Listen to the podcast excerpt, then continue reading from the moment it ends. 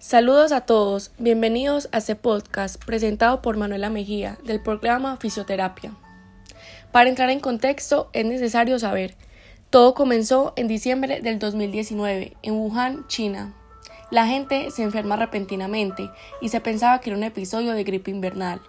Al ver que muchas personas padecían los mismos síntomas, los doctores empezaron a alarmarse, considerando esta gripe como un nuevo virus contagioso que amenazaba con propagarse rápidamente.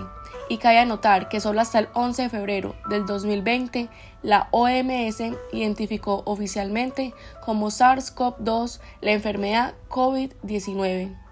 Inmediatamente, países de todo el mundo empezaron a tomar medidas urgentes para contener la propagación pero basándonos en la información dada por los medios, se dice que hay actualmente un poco más de 45 millones de personas confirmadas y más de un millón de muertes confirmadas a nivel mundial.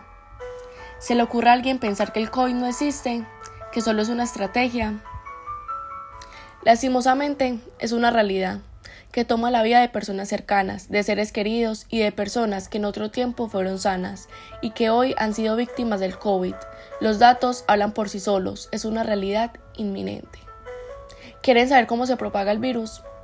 Una persona puede contagiarse por tener contacto con otra que es infectada. La enfermedad se propaga principalmente de persona a persona a través de las gotículas que salen desprendidas de la nariz o boca de una persona infectada, al toser, estornudar o hablar. Una persona puede contraer COVID si inhala las gotículas procedentes de una persona infectada por el COVID. Por eso es importante mantenernos al menos a un metro de distancia de los demás. La forma como se desarrolla este virus es mediante sus proteínas, que en forma de lanza llegan hasta el centro de nuestras células.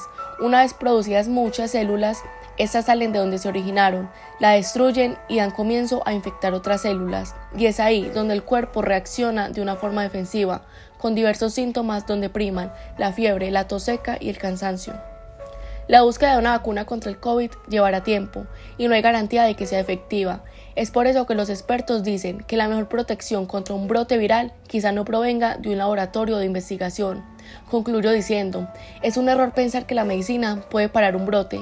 Lo que puede parar un brote es la ciencia de la conducta, que la gente tome conciencia y entienda qué causa la infección y cómo pueden protegerse.